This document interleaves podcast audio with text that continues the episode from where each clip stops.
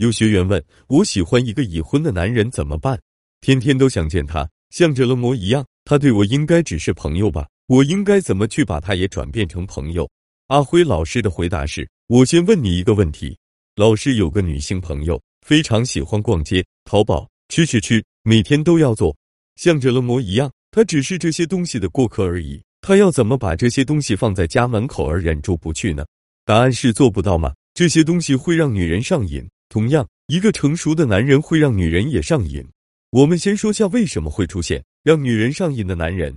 同年龄段下的男人和女人，女人总是比男人成熟的快。相比之下，同年龄的男人就显得幼稚，或者是不够成熟。每个女生从小都是被爸爸宠、被妈妈宠、被哥哥宠、被弟弟宠、被亲戚宠，自然心底会觉得自己是个快乐的小公举。但是，只有你被满足后，你才能成为快乐的小公举。而爸爸妈妈、哥哥姐姐们都会宠你，所以你很容易得到满足。自然在这样的环境中，你会很爽。等到出了社会后，一切都变了，没有人宠自己了，自然内心的小公举失落感就很大。这时只能寄托在男朋友身上，而同年龄段的男人又不够会宠女人，所以就进一步加大失落感。所以这时候，随便一个会宠女人的男人出现，会让你重新激发爽的感觉，人都会贪恋这种爽。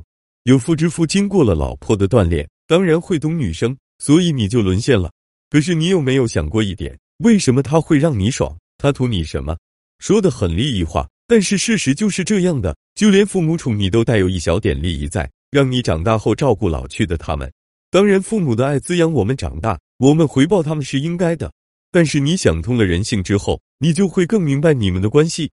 他让你爽了，可他能从你身上获取什么呢？可能是第一个问题的情况，贪恋你的身体，更可能是你相对他与生俱来的那种青春感，这些让他很爽。这样的后果也很严重，比如你就成了第一问中的小三，丢失了名节。名节是对女生来说比性命更重要的东西。到时候你找到个如意郎君，人家很愿意宠你，但是你的这些污点会抹杀男人愿意宠你的愿望，恐怕会影响到一辈子的婚姻。所以需要你衡量。到底是和他短期的爽你更喜欢呢，还是长期的爽让你收获更大呢？范冰冰有句话特别牛 X，我为什么要嫁豪门？我就是豪门，老娘有被宠的资本。你想宠我，得让我赋予你资格才行。人生要多经历才有资本，但是有些道路还是不要去经历了，那只会害了你一生。